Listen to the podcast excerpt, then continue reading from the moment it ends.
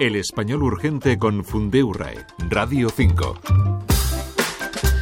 Una de las informaciones regulares en la prensa suele ser la cotización de las monedas, normalmente en un apartado específico más o menos fijo.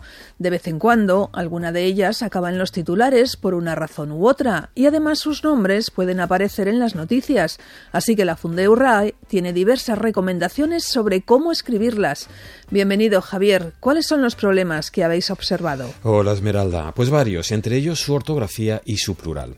Tenemos una recomendación general y luego alguna que otra sobre monedas específicas. Empecemos por la ortografía de estos nombres que proceden de muchos países diferentes y, por tanto, con formas que pueden ser muy variables en su origen, de muchas lenguas. Eh, sí, en efecto. Eh, para empezar hay que puntualizar que no son nombres propios y que, por tanto, se escriben con minúscula inicial. Y como pasa con otros nombres comunes que entran al español, lo más adecuado es la adaptación completa, como hemos hecho con la palabra fútbol, por ejemplo. A ver, danos algún ejemplo de esa adaptación al español. Pues la moneda tailandesa se llama BAT, B-A-T, eh, que se ve muchas veces con una H intercalada que hay que omitir. La moneda israelí se llama shekel, sin ninguna H, con tilde en la primera E y con Q en lugar de K. Bueno, con relación a las Hs hay que mencionar un caso especial que es dirham.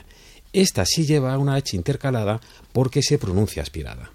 Estos nombres proceden de lenguas que no se escriben en el alfabeto latino. ¿Pasa lo mismo con las monedas de lenguas que sí emplean nuestro alfabeto? También, y no podemos olvidarnos de las que ya tienen nombre tradicional asentado, como el franco suizo o la corona danesa. Sería interesante tener algún sitio donde podamos ver de un vistazo cómo escribir todas estas monedas sin tener que adivinarlas. Eh, pues lo hay. Hay una lista en la Wikilengua, pero la referencia que podríamos llamar canónica oficial está en uno de los apéndices de la ortografía académica, sobre símbolos.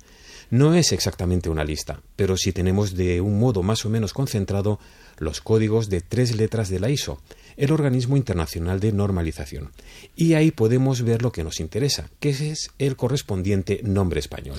Hablemos ahora del plural. Dices que los nombres de las monedas se adaptan al español, así que supongo que su plural será regular, es decir, que se hará como cualquier otra palabra. Y supones bien. De yen, que es la moneda japonesa, es yenes, igual que de pan es panes.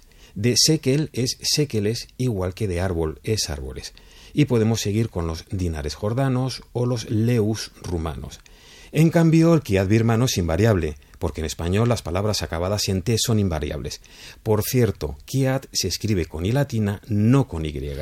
Pues este era el repaso sobre recomendaciones acerca de monedas cuyos nombres se ajustan al español.